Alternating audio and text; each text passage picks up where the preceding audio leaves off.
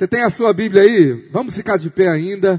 E você vai abrir comigo na carta escrita pelo apóstolo Tiago. Fica de pé, só mais um pouquinho. Você vai ficar sentado aí por uns 30 minutos, 20 minutos, para ouvir essa palavra que eu estou intitulando Peça para a porta se abrir. Tiago capítulo 4, verso de 1 em diante. Nós lemos esse texto em uma das mensagens dessa série e o Senhor ainda falou forte ao meu coração essa semana para fecharmos essa série com chave de ouro. De onde procedem guerras e contendas que há entre vós? De onde, senão, dos prazeres que militam na vossa carne? Cobiçais e nada tendes, matais e invejais e nada podeis obter, viveis a lutar e a fazer guerras, nada tendes porque não pedis? Pedis e não recebeis, porque pedis mal, para esbanjardes em vossos prazeres infiéis, não compreendeis que a amizade do mundo é inimiga de Deus? Aquele, pois, que quiser ser amigo do mundo, constitui-se inimigo de Deus. Ou supondes que em vão afirma a Escritura, é com ciúme que por nós anseia o Espírito que ele fez habitar em nós? Antes ele dá maior graça, pelo que diz, Deus resiste aos soberbos, mas dá graça aos humildes. Sujeitai-vos, portanto, a Deus, mas resisti ao diabo e ele fugirá de vós. Chegai-vos a Deus e ele se achegará a vós outros e purificai as mãos pecadores e vós que sois de ânimo dobre, limpai o coração. Afligi-vos, lamentai e chorai, converta-se o vosso riso em pranto e a vossa alegria em tristeza e humilhai-vos na presença do Senhor e ele vos Vamos falar bem alto esse texto aqui, esse último versículo? Um, dois, três, já. Humilhai-vos na presença do Senhor e Ele, Pai, obrigado pela Tua palavra. Eu oro para que ela transforme nossas vidas nessa noite, em nome de Jesus. Você pode se sentar. Queridos, nós baseamos essa, essa série sobre o texto de Apocalipse 3,8, que Jesus fala que abriu uma porta para a igreja. Eis que tenho posto diante de ti uma porta aberta, a qual ninguém pode fechar. Então nós falamos princípios que mantêm essas portas abertas, ou princípios que a palavra revela que abrem portas espirituais para nós. E eu quero encerrar essa série te dando uma última chave daquilo que nós falamos, para que você viva experiências de portas abertas. Eu quero falar sobre a chave do pedir. Parece algo muito simples, né? Mas Tiago, nesse texto que traz tantos princípios, ele fala uma verdade: vocês não têm, porque vocês não pedis. Está aí no verso de número 2, a última parte. Agora, ele começa dizendo que nós, e ele está escrevendo para a igreja, lembra disso? Nós na igreja, nós servos de Deus. No verso 1, um, ele está falando de onde vem guerras e contendas que há entre vós. Será que entre nós, a nossa família, nós começamos a passar por lutas, tribulações, contendas familiares, no casamento, com filhos, com pais, por causa de portas fechadas ou por, por causa de coisas que nós queríamos ter? E aí ele fala: de onde, se não dos prazeres que militam na nossa carne, dos desejos que há dentro de nós. Então, se nós formos falar sobre desejos, eu acredito que você teria uma lista grandiosa de muitos desejos que portas se abrissem na sua vida. Não só na área financeira, não só na Black Friday. você podia fazer uma listinha para Deus, como uma criança faz para o Papai Noel, e falasse: Senhor, faz isso, faz aquilo, aumenta o meu salário, prospera nisso, eu quero que isso aconteça. E nós queremos tantas coisas, e às vezes achamos que nós não a temos.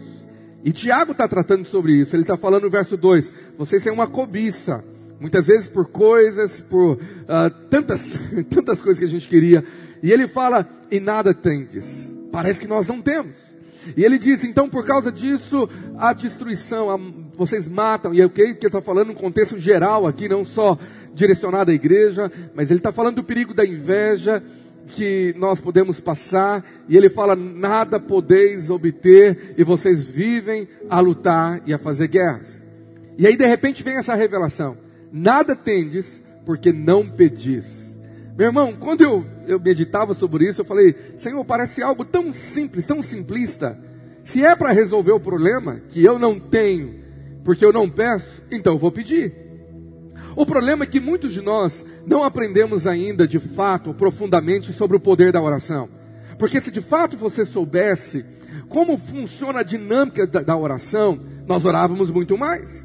Se o fato está em pedir a Deus através da oração, para que eu pudesse obter vitórias, ou ter portas abertas, ou conquistar objetivos, ou ter algo de Deus, se é pedir, então eu vou pedir.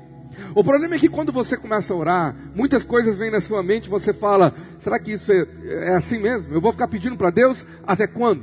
Como que fica pedindo? É o dia inteiro? É toda a oração? É uma vez só? Eu pedi e Deus não, não fez, não me deu? São perguntas que vêm dentro de nós e muitas delas ataques do diabo na sua mente dizendo: não adianta nem orar, Deus não vai te dar. Não adianta nem pedir. E você está pedindo tanto tempo e não aconteceu nada. Deus não está ouvindo. Deus não existe. Deus não, não quer te dar. Você não merece. E de repente você deixa aquilo de lado. E aí você fala: ah, realmente, vou tentar de outro jeito. Eu vou me esforçar de uma outra maneira. E você não tem aquilo que você queria. Mas Tiago, ele trata do problema de não pedir é um primeiro ponto que eu quero falar hoje, mas ele fala de algo mais profundo que está por trás. O verso 3 ele fala assim: E quando vocês pedem, vocês não recebem, porque pedem mal. Então, na verdade, tem outro problema. Além do problema de não, de não pedir, é o problema de pedir errado, de pedir mal. O apóstolo Paulo diz em Romanos 8 que nós não sabemos orar como convém, mas nós temos o Espírito Santo que sabe disso e vem nos ajudar, interceder em nós e através de nós, até mesmo como gemidos inexprimíveis. Então já há uma revelação. Nós, como seres imperfeitos, nós não temos uma oração perfeita, nós não sabemos orar como convém. E por isso que Jesus nos deu um modelo de oração nos evangelhos.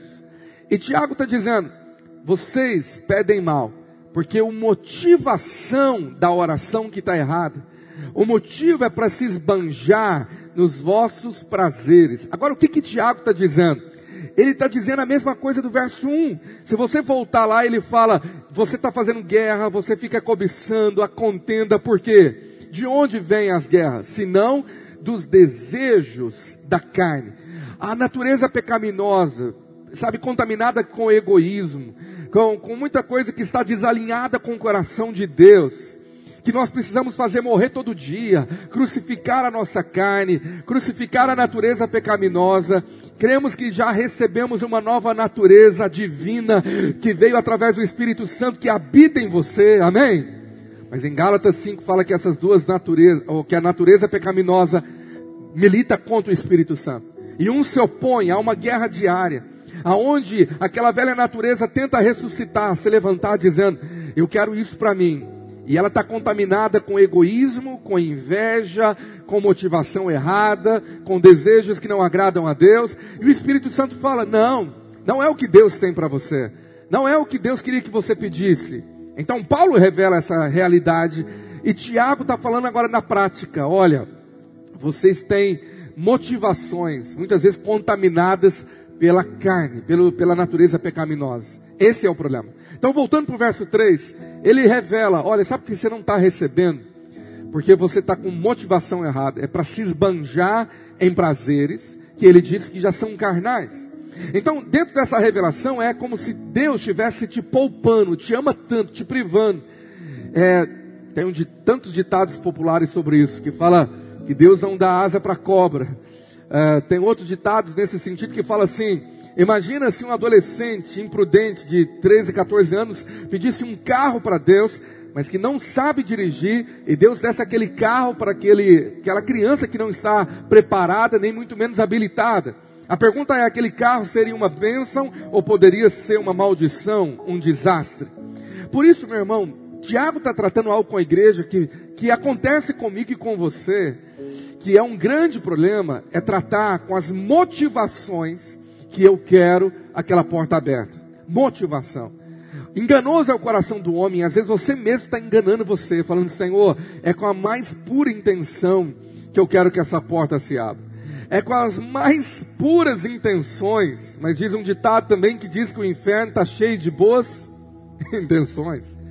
Então você fala, então como que eu vou tratar isso dentro de mim? Que situação? Vamos primeiro para o problema mais simples do verso 2. Vocês não têm porque vocês não pedem. Amado, se você for analisar, às vezes nós não entendemos a dinâmica de oração. Você sente o desejo de uma porta aberta, você ora uma, duas ou três vezes e acha que aquilo não aconteceu e você larga para lá. E às vezes você até esquece que orou por aquilo. Agora, Jesus nos ensinou a oração incessante. Há, há parábolas como daquela viúva que vai importunar um juiz iníquo. E ela fica importunando e buscando, ele fala, então por causa da importunação dela eu vou atender. Jesus disse que deveríamos é, entender isso na oração, que deveríamos é, ser é, constantes e, e ficar é, incessantes na oração, buscando algo em Deus. Aí o diabo coloca na sua cabeça, mas Deus faz isso para me humilhar? Pra, por que, que ele fica fazendo isso? Ele quer ficar me testando, eu vou ficar orando, me humilhando por um ano para buscar algo de Deus, ou por dois anos, quanto tempo que eu devo ficar clamando? E de fato é para te humilhar, porque há um orgulho dentro de nós, que você acha que Deus tem que fazer do seu jeito, na sua hora e no seu tempo. A oração é aonde Deus trabalha em nós. A oração não muda a Deus, mas muda a nossa vida. É ali o momento que Ele pode trabalhar nessa natureza corrompida e estampar o caráter de Jesus em nós, é manifestar a Sua glória através de uma comunhão. Então, de fato, há muitos propósitos que eu já ministrei aqui, o porquê que parece Deus demorar em responder e Ele quer que você fique buscando algo. Então, na verdade, é. Deus queria que você que quer uma porta que se abra e acha que ela é de Deus, que você deveria ficar buscando isso. Senhor, busque isso. Nós temos muitos exemplos na Bíblia. Paulo diz que ficou buscando por algo em Deus por muitas vezes. E algumas delas ele, ele não foi atendido. Mas nós vimos que isso era algo da igreja primitiva. Eles ficavam buscando a Deus. Por exemplo, quando Jesus, quando estava sendo assunto aos céus, ele falou: Ficais em Jerusalém, orando, esperando a promessa do Pai do derramar do Espírito. Eles oraram por 120 dias. Houve um tempo de espera que a igreja se reunia no sinédrio, no, no andar superior de uma casa, e eles se reuniam diariamente, diz o livro de Atos, orando por aquilo que Jesus disse que eles deveriam orar. E a pergunta é: oh, peraí, era a vontade de Deus, era a promessa de Deus, por que, que Deus não derramou o Espírito Santo já na primeira oração? Por que, que teve demorar alguns meses? A Bíblia fala que ao cumprir-se o dia de Pentecostes, Atos 2, o Espírito foi derramado como um vento impetuoso. É porque o relógio de Deus é perfeito.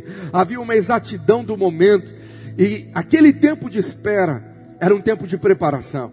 É um tempo que Deus está trabalhando na igreja, operando em nós. E de fato, algo que Deus trabalha quando nós ficamos insistindo em orar, está no último versículo desse texto que nós lemos o verso 10 de Tiago 4. Humilhai-vos na presença do Senhor. Por que, que Deus espera que eu me humilhe? Sabe, você se humilha no culto e fala, Senhor, eu estou chorando, clamando a Ti. Como aquele homem que diz, filho de Davi, tem compaixão de mim.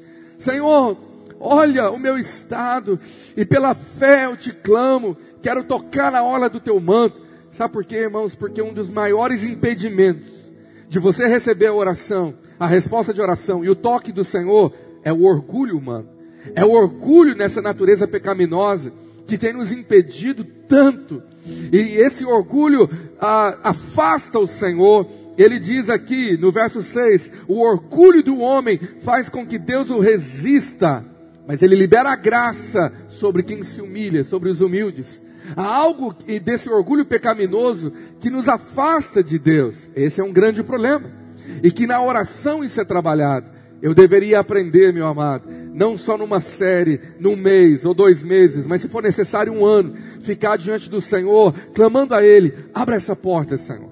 Abra essa porta para a minha vida, dá-me essa resposta, dá-me essa vitória, porque você não sabe se um ano, ou dez anos, ou cinquenta anos, é o tempo de Deus. A Bíblia revela que um dia para o Senhor é como mil anos, mil anos como um dia.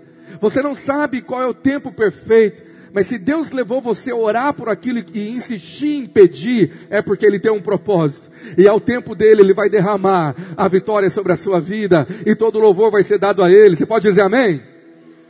Então a primeira chave é, continue pedindo, não pare, não desanime, não aborte o processo. Às vezes você está tão próximo de receber e você parou com aquela insistência de humildade, de anseio em Deus, de falar, Senhor, eu peço a Ti que essa porta seja aberta. Essa é a primeira chave. A segunda está no verso 3. Trate com as intenções do coração, com as motivações. E aqui está muito sério, porque se você está pedindo algo por muito tempo, mas a motivação é errada, é pecaminosa, é egoísta, é carnal, o Senhor não vai te dar. Pedis e não recebeis. O Senhor fala: não vou quebrar esse princípio, não vou, não vou quebrar uma lei espiritual. É, eu não vou me mover aonde há uma, uma, um cheiro de orgulho que está embutido, que está oculto. Alguém que está querendo que aquilo seja para provar algo para outros, uma espécie de vingança. Tipo assim, Deus vai dar o troco. Deus agora chegou a minha hora. E tem coisas ali que estão contaminadas. Que nós vamos mostrar daqui a pouco qual é uma das piores contaminações em motivações erradas. Daqui a pouco eu quero falar com você. Mas antes, veja que a motivação errada fecha a porta. Tiago está dizendo: você não vai receber. Ponto final. Então, se eu não trato com a minha motivação errada, eu não vou receber algo do Senhor. Então, a pergunta sua é, pastor, ok? Então, como lidar com a intenção ou a motivação do meu coração, se ela mesmo pode me enganar?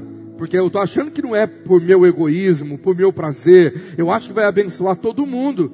Mas Deus não acha assim.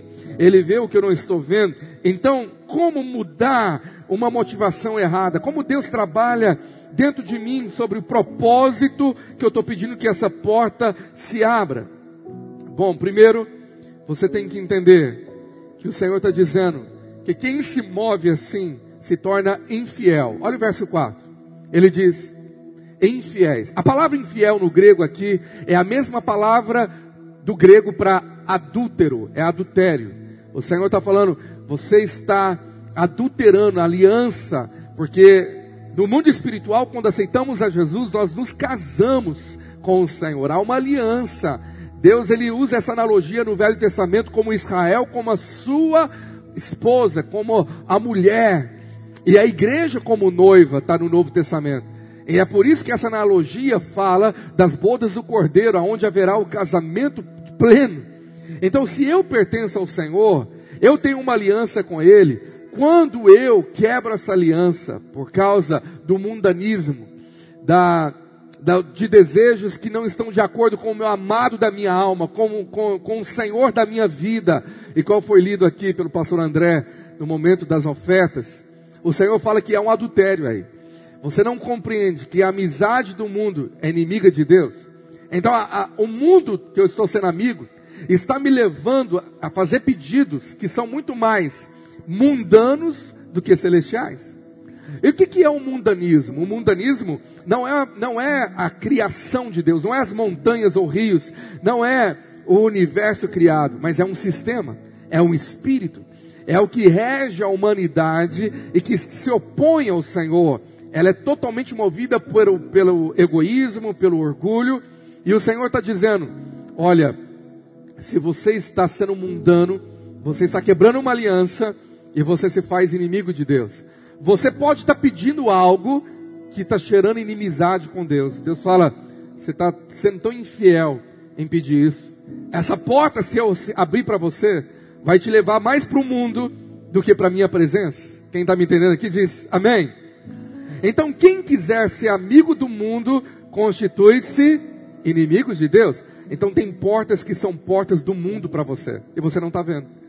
Talvez aquilo que você está querendo tanto, que Deus te leve, que Deus faça, é uma porta para o mundo, uma porta que te afasta do Senhor.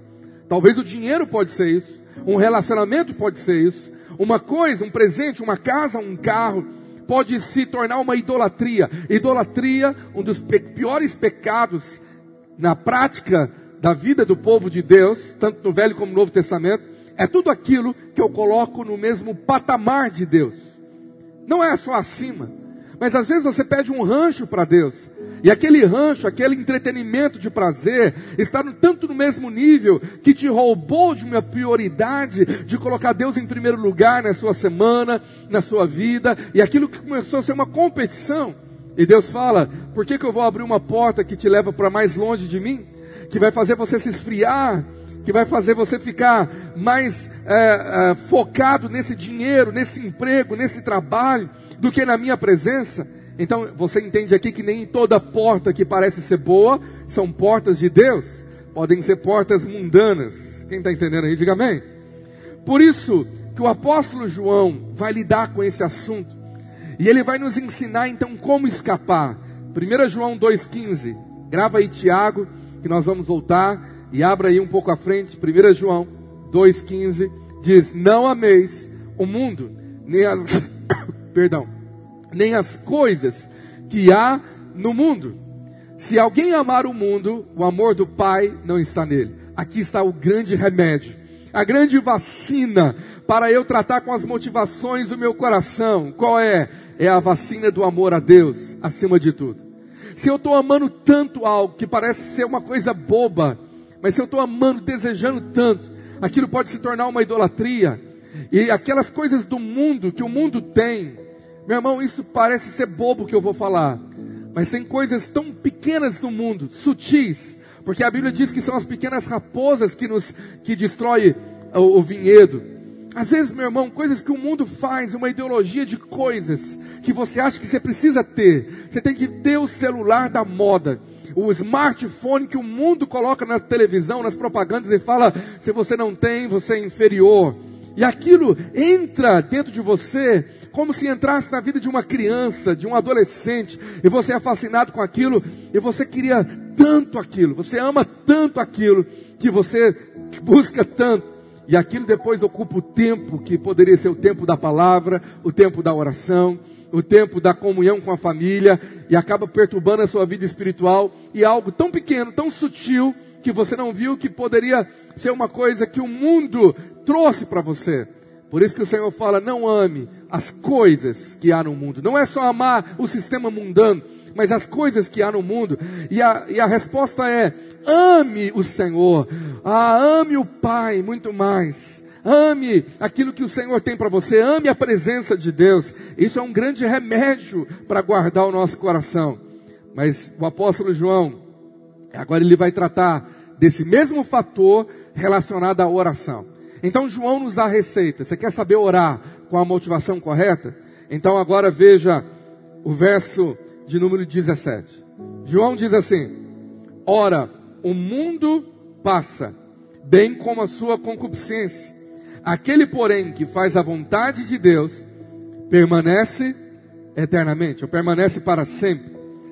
Sabe, o seu desejo na oração sublinha aí na sua Bíblia, grava, parece algo simples, mas é algo que você nunca pode se esquecer. Deve ser fazer a vontade de Deus. Fazer a vontade de Deus, deve ser sua prioridade. Senhor, essa porta é a vontade de Deus. Senhor, o que eu quero acima da minha vontade é a vontade de Deus. Isso está na oração modelo que Jesus deu, conhecida como oração do Pai Nosso, que ele diz: Venha o teu reino e seja feita aqui na terra. Então, na minha vida, na minha família, na, minha geração, a tua vontade. Venha o teu reino. O reino é onde Deus governa, onde ele reina. E no original está escrito assim: como já foi feita no céu. A vontade do Senhor já está estabelecida para nós, para a sua vida, amém? Ele já tem uma vontade para você. Cabe a você descobri-la, aprendê-la. Efésios 4, o apóstolo Paulo fala: descubra como agradar ao Senhor. Então nós deveremos falar: Senhor, qual é a tua vontade? Isso que eu estou te pedindo é a tua vontade?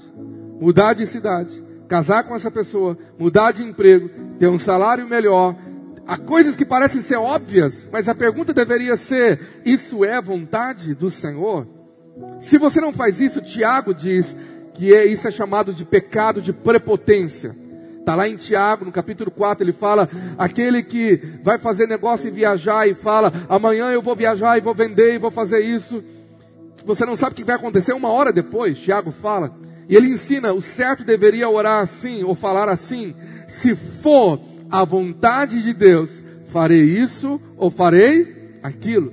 Significa que você está colocando em primeiro lugar a vontade de Deus. Vontade de Deus, ela guarda o seu coração. Senhor, eu estou querendo tanto isso, mas eu não sei se é a tua vontade. E a tua vontade ela é perfeita. Romanos é, diz no capítulo 12 que a vontade de Deus é boa, perfeita e. Então diga comigo a vontade de Deus.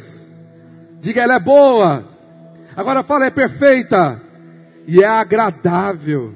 Tem gente que acha que a vontade de Deus é desagradável, é ruim. Na vontade de Deus é eu sofrer. Meu irmão, isso é coisa do diabo, porque o seu pai é bom, ele ama você. E se há sofrimento que ele permite, é porque ele já vem trazer glória sobre a sua vida, porque o seu final é ser mais que vencedor. Você ama esse Deus amoroso? Amém? Agora, o que, que nós fazemos então? Oramos, Senhor, me ensina a tua vontade, porque é ela que prevalece eternamente. Qual é a porta que o Senhor quer que abra, que está vinculada à tua vontade? E aí, se você descobrir isso, você vai para o capítulo 5 de 1 João, verso 14, ele fala assim: E esta é a confiança que temos para com Ele. Se pedimos alguma coisa, segundo a Sua vontade, Ele nos ouve. Esse versículo é tão poderoso, eu queria que você lesse bem alto aí. Um, dois, três, já. E esta é a confiança que temos para com Ele. Diga bem alto: se pedimos alguma coisa, segundo a Sua vontade, diga bem alto agora, Ele. Você pode aplaudir esse Deus que nos ouve? Você pode dizer amém? Você crê nessa, nessa promessa, nessa palavra, amém? Eu também creio. Eu creio que Ele nos ouve, querido. E aqui está falando que Ele ouviu você, que Ele continua ouvindo você. Mas quando você está orando ou pedindo algo em oração, que está de acordo com a sua vontade. Então, um grande segredo é descubra a vontade. Pastor, como que eu faço isso? A Bíblia é uma grande manual de revelação da vontade de Deus. É aqui que você descobre o que agrada a Deus, o caráter de Deus, o que Deus gosta, o que Ele não gosta. Aqui que você descobre como Ele já te revelou vontade dele para a sua vida em todas as áreas. São mais de oito mil promessas, que você tem promessas já prontas, que você fala, Senhor, está escrito aqui, o Senhor diz que a tua vontade para a minha vida é isso, então eu estou orando de acordo com a sua palavra, a sua vontade, e essa oração é perfeita, porque ele selou, está é, tá ouvido, está atendido, eu vou fazer, porque eu disse. Você está entendendo, amém? Então, queridos, eu falei aqui nessa série, e uma irmã perguntou, pastor, fala de novo, como que é aquela questão de orar, as orações prontas na Bíblia. Bom, quando você começa a estudar principalmente as cartas pastorais do apóstolo Paulo, você vê que ele registrou orações que ele fazia. Eu creio que aquilo foi registrado, inspirado pelo Espírito Santo e dado a nós como modelo. Por exemplo, no livro de Efésios, há pelo menos duas orações que ele deixou ali para ser um modelo para nós, tanto capítulo 1 como capítulo 3 e outros, outras cartas também que ele ensinou como ele orava. Efésios tem oração pronta. Ele falou: Eu orei dessa maneira. Agora em Timóteo ele conta o que ele falava em oração. Então quando você começa a estudar a Bíblia, você vai anotando e fala: Ah, o grande apóstolo Paulo, o maior dos apóstolos, que teve mais experiências de ser usado por Deus ele teve portas abertas assim, ele orava assim, então eu vou orar dessa maneira. Você tira o nome dele e coloca o seu. Meu irmão, você vai ter experiências poderosas porque você está orando a vontade de Deus. Você está orando algo que é a palavra de Deus. Amém?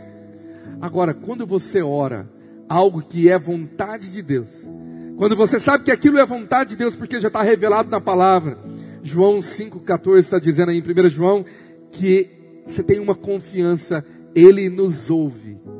Você tem que anotar isso, Ele me ouve, porque o diabo vai querer questionar, colocar dúvidas. Será que Deus está me ouvindo? Será que Deus ouviu? Será que Ele registrou isso? Será que valeu o que eu pedi? João está dizendo, é uma confiança que temos para com Ele. Diga comigo assim, eu creio. E eu tenho uma confiança em Deus, que se eu orar, de acordo com Sua vontade, Ele me ouve. Então ele vai te ouvir nessa noite, querido. Amém? Eu creio que nós vamos orar aqui de acordo com a vontade de Deus. Agora, o texto que nós lemos da série desse, desse, desse, desse mês de Quinta Viva, Apocalipse 3,8, mostra uma verdade que o Senhor deu à igreja. E no verso de número 6, anota aí, de Apocalipse 3, ele fala: Quem tem ouvidos, ouça o que o Espírito diz às igrejas. Você deveria ouvir o que o Espírito está dizendo para você orar de acordo com o Espírito de Deus.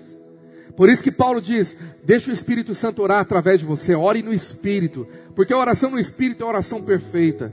Aqui está alguma grande chave. Quando você sabe que aquilo é a vontade de Deus, faça uma oração perfeita, fala Espírito Santo, ore através de mim, ore em línguas celestiais e ouça o Espírito, ele vai falar na sua, na sua alma, no seu coração, no seu espírito, como você deve orar. Olha o verso 7.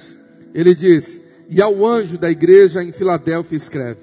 Quem é um anjo de liderança que Deus colocou na igreja local, que você é parte, que você se sujeita, que você sabe dessa hierarquia santa que o Senhor nos deu como família de proteção. Há uma direção do Espírito para a sua liderança, sabe, para o seu líder de grupo vida, para o seu discipulador e o seu pastor. Você deveria ouvir: opa, há algo que Deus está direcionando através da minha liderança. Há um tema do ano, há uma campanha profética, talvez é uma porta que Ele quer abrir para a minha vida. E Ele diz: a liderança, essas coisas diz o santo verdadeiro, aquele que tem a chave de Davi, que abre e ninguém fechará, e que fecha e ninguém abrirá. Você precisa crer na palavra, que a porta que é de Deus para você, quando Deus abre, nem o diabo pode fechar. Você não precisa ter medo, fala, a porta está aberta para mim. Amém? Verso de número 8, nós lemos. Ele fala: Eu conheço as tuas obras, eis que tenho posto diante de ti uma porta aberta, a qual ninguém pode fechar, que tens pouca força, entretanto guardaste a minha palavra e não negaste o meu nome. E eu quero encerrar essa série com essas duas últimas chaves: guardar a palavra e não negar o nome do Senhor. Há um compromisso de você ficar com essa porta aberta, mesmo que você tenha pouca força. O Senhor te pediu, entretanto, guarda a minha palavra, fique fazendo a minha vontade e não negue o meu nome. Sabe, não se desvie de um propósito de honrar o nome do Senhor com uma vida santa, resistindo ao pecado, resistindo ao diabo. E aí, voltando para Tiago, e é isso que ele nos ensina lá. Quando você se humilha diante do Senhor em obedecê-lo e você resiste ao diabo. Tiago 4, verso de número 7. Há uma promessa: o diabo vai fugir de você. Agora ele fala: se sujeite a Deus primeiro. Há uma batalha do diabo querer fazer com que você se afaste das portas abertas que Deus colocou para você. Mas para você vencer e resistir, primeiro você tem que sujeitar a Deus. E a pergunta é: como que nós nos sujeitamos a Deus? O verso anterior dá a resposta. Tiago fala: Deus libera graça sobre os, os humildes. Sabe, essa humildade da dependência de Deus na oração e na palavra é o liberar de graça de Deus. Eu me sujeito a Deus em humildade, na dependência da palavra e na dependência da oração. Aleluia. Veja o que, que João fala sobre essa verdade em 1 João 3, 22. Veja o que, que ele está afirmando que eu estou te ensinando. E aquilo que pedimos dele recebemos, porque guardamos os seus mandamentos e fazemos diante dele o que lhe é agradável. Meu irmão, isso é uma chave poderosa. Porque o diabo coloca mentira na cabeça de um crente dizendo: Ah, Deus nem está vendo se você está obedecendo a Ele ou não. Nem vale a pena ser fiel. Você acha que Deus vai te honrar porque você está sendo tão certinho? Você está querendo obedecer a Deus, agradar a Deus, fazer a palavra dele? Não, Ele abençoa quem apronta. Ele abençoa é o outro lá que está aprontando, está fazendo nada certo, nem quer agradar a Deus e tudo dá certo. Você não. Irmãos, isso são mentiras que vêm lá do caldeirão do cão para tentar desanimar você de promessas que o Senhor fala e aquilo que pedimos você já recebeu. Por quê? Porque você guarda a palavra. Lembra que Jesus falou? Você guardou a minha palavra e não negou meu nome. Você guarda a palavra e você faz o que agrada a Deus. Meu irmão, isso são chaves poderosas de você ficar entrando por todas as portas que Ele já colocou abertas sobre a sua vida você vai entrar por elas e você vai prosperar, porque quem guarda a palavra prospera. Salmo de número 1, um, como bem-aventurado é aquele que teme ao Senhor. Leia os salmos, querido, vale a pena você obedecer a palavra, viver uma vida de humildade diante do Senhor, porque ao tempo certo Ele vai te exaltar e todos vão ver que valeu a pena viver uma vida que agrada a Deus. Você pode aplaudir bem alto aí o Senhor? Isso é maravilhoso. Então essas são as chaves que guardam o meu coração. Eu quero fazer a vontade, mas eu quero obedecer a palavra e eu quero fazer o que é agradável. E agora, o mais interessante é que esse versículo no original está escrito assim: porque você já recebeu. Se você pediu, você já recebeu. Talvez você não viu no mundo natural, mas no mundo espiritual Deus já liberou, igual aconteceu com o profeta Daniel, quando ele começou a campanha de oração em jejum de 21 dias, o Senhor revelou para ele depois: no primeiro dia que você se dispôs a orar, eu já te respondi, eu já liberei o anjo. Meu irmão, está no mundo espiritual e vai se materializar, porque o Senhor já te abençoou com toda sorte de bênçãos nas regiões celestiais. E se você perseverar e tomar posse, você vai pegar nas suas mãos e os seus olhos verão. Eu quero terminar com essa revelação de Marcos 11, que é tão poderosa você não pode esquecer do que, que Jesus ensinou sobre esse poder da oração perseverante. Marcos 11, 21 diz: Pedro, lembrando-se, Pedro falou: Mestre, eis que a figueira que amaldiçoaste secou. Ao que lhe Jesus disse: Tende fé em Deus. Meu irmão, mantenha sua fé, mantenha essa atitude de humildade. Fala, Senhor, a porta se abriu. Verso 23: Porque em verdade vos afirmo que se alguém disser a esse monte, erga-te, lança-te no mar, e não duvidar no seu coração, mas crer que se fará o que diz, assim será com ele. Meu irmão, já aconteceu. Se você não duvidar no seu coração, mas crer que se fará, já é uma realidade. Isso pode acontecer nessa noite. Verso 24. Por isso eu vos digo que tudo quanto em oração pedirdes, crede que recebestes, e assim será convosco. Agora eu quero encerrar te falando aquilo que eu falei no início. Uma das coisas que contamina o coração de pedir errado é o que Jesus vai ensinar agora. Jesus está dando uma das maiores chaves de fé e poder na oração, e ele encerra lembrando de algo que ele já tinha ensinado no verso 25. E quando estiver orando, quando você estiver pedindo, se humilhando diante do Senhor, se lembrar que tem alguma coisa que você precisa perdoar, tem alguma coisa contra alguém, perdoai, para que o vosso Pai Celestial vos perdoe as vossas ofensas. Mas se não perdoardes, olha a advertência, também vosso Pai Celestial não vos perdoará as vossas ofensas. Deus está tratando tão sério com isso, porque a falta de perdão fecha portas. Falta de perdão fecha o céu. Falta de perdão atrapalha a oração. Macula o coração que está pedindo algo. Meu irmão, às vezes você não está vendo. Você está querendo justiça própria, mostrar para o outro que você é melhor, querendo dar um ar de vingança. Senhor, agora faz. E lá no fundo é para provar para aquele que me perseguiu, para aquele que me humilhou, que agora o Senhor fez. Irmãos, há muita intenção errada assim.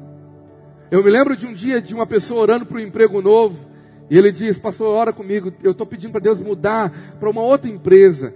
E eu falei, é, como assim? Me explica. Falou, uma empresa no mesmo ramo, só que lá eu vou ganhar um pouco mais. Aí eu comecei a conversar mais, mas por que? Você não está legal nessa empresa? Não, lá na outra eu vou mostrar que eles não me valorizam. falei, tá entendido. Falei, meu irmão, primeiro trata, trata com seu coração. Você está meio cheio de rancor. Essa oração não está tão legal diante de Deus. Porque o Senhor conhece a sua chateação. Talvez você está magoado com seu chefe. E você deveria primeiro liberar perdão e falar, Deus, trata com meu coração.